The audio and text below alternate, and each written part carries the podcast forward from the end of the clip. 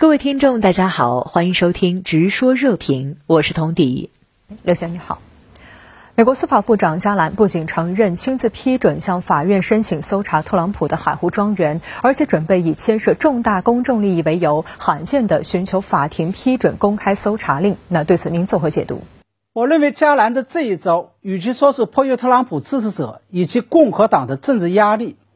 不如说是加兰在主动出击。以反击特朗普的政治操弄，因为搜查海湖庄园事件发生之后，特朗普不仅把他描绘成了拜登与民主党对他个人的政治追杀，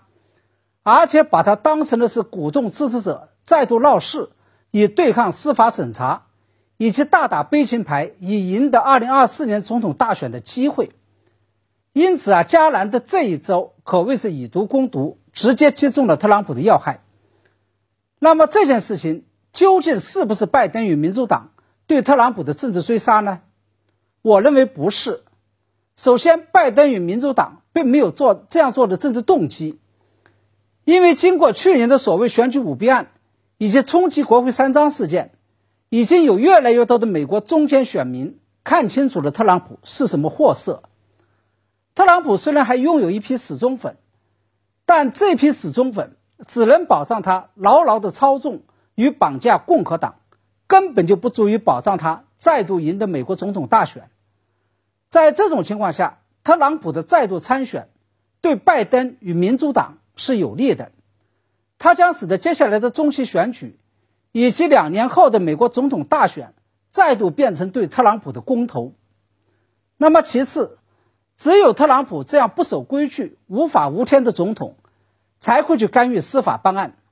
而且他的所作所为，最终还是遭到了被自己提拔上来的司法部长与联邦调查局长的抵制，并因此惹上了不少官司。像拜登这样长期在体制内摸爬滚打、养成了循规蹈矩习惯的老政客来说，是不太可能会用政治去操弄司法的。因此，所谓的政治操弄司法，只不过是特朗普用来煽动支持者。与对抗司法审查的借口，这个说法也只有特朗普的那些死忠粉们会相信。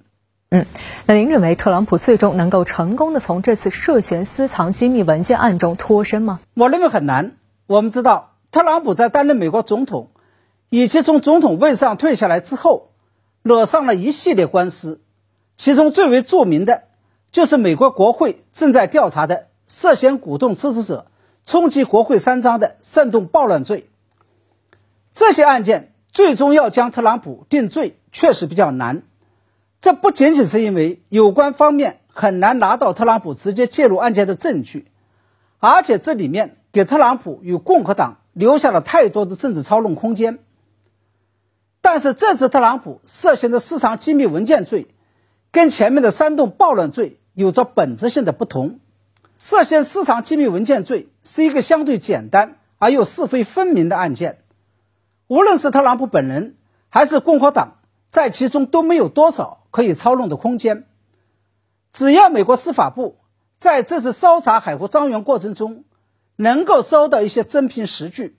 那这个案件就基本上是板上钉钉了。而根据美国媒体的报道，FBI 已经从海湖山庄收到了十一份机密文件。其中有一部分还被标记为绝密文件。假如这个报道属实，那特朗普这次可就真的凶多吉少了，他有可能会成为美国建国以来第一位要被定罪，甚至要蹲监狱的总统。另外，对于美国司法部门来讲，这次显然也是不见兔子不撒鹰，专门是有备而来的，尤其是在司法程序上做足了准备功夫。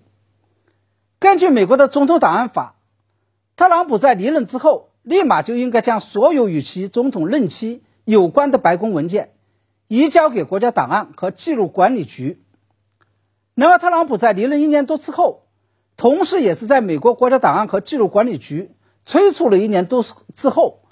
才心不甘情不愿地移交了部分机密文件，并涉嫌扣留了部分机密文件。正是在这种情况下，美国国家档案和记录管理局。才要求司法部门介入调查，而司法部又是在取得了法院的搜查令之后才采取断然行动的。我想也正是因为这个原因，原先还一直喊冤叫屈的特朗普七级团队，这两天突然老实下来了，表示愿意配合司法调查。好，谢谢刘和平先生在线和我们分享您的观点，谢谢。